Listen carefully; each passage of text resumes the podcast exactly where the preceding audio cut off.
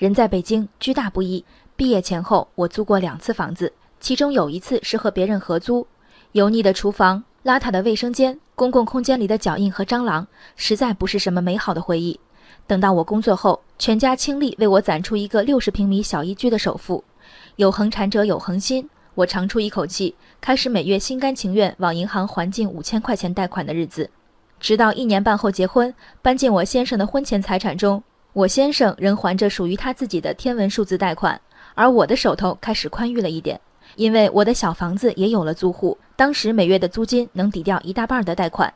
小房子地段不错，每隔几个月中介的租金报价就涨上一两百，所以那几年里，我和租户到了每年续约的日子，都要面对同样的尴尬：我要怎么开口涨价，他又要怎么还价？昨晚住建部发布《住房租赁和销售管理条例》征求意见稿，公开征求意见，在最敏感的租金问题上。征求意见稿提出，鼓励按月支付，房东不得擅自抬高租金。此外，鼓励出租人提供更长租期，租期不低于三年。这里面有我不懂的逻辑。作为房东，我也认为在合同到期前要求涨价是非常不道德的行为，其性质和病人上了手术台被要求再加个手术项目没什么区别。租房合同覆盖的一年里，一口价天经地义。但到了第十二个月，我依然按照一年前的月租标准收租。周边租金已经高出五百，签第二年的合同涨价三四百，是不是也在情理之中呢？而根据住建部的风向，要鼓励房屋所有人签订长达三年的租房合同，同时明确这三年里不能涨价。此处不能谈钱，因为摆明了是亏钱的买卖。唯一的解释只能是稳住房租，房东有责。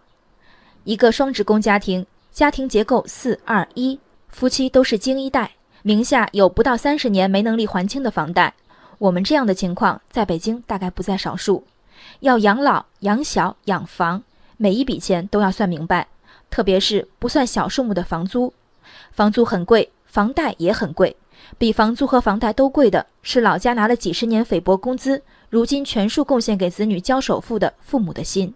要说在城市立足之难，房租不仅压在房客身上，也压在房东身上。尽管我已经在房价的高位买了房，但控制房地产价格过快上涨的政策我支持。尽管我已经告别租房的不愉快，变成了合同上的甲方，但合同期内不涨价，我同意，并且从来都能做到。要一次性把租期变成三年，却是我难以接受的。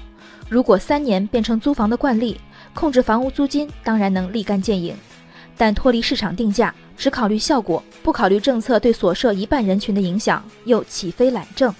租期长，租金稳定，这是城市公租房的标志性特点。如今要将其加诸私人房屋租赁，老百姓是否有意愿和财力承担准政府的角色，还请三思。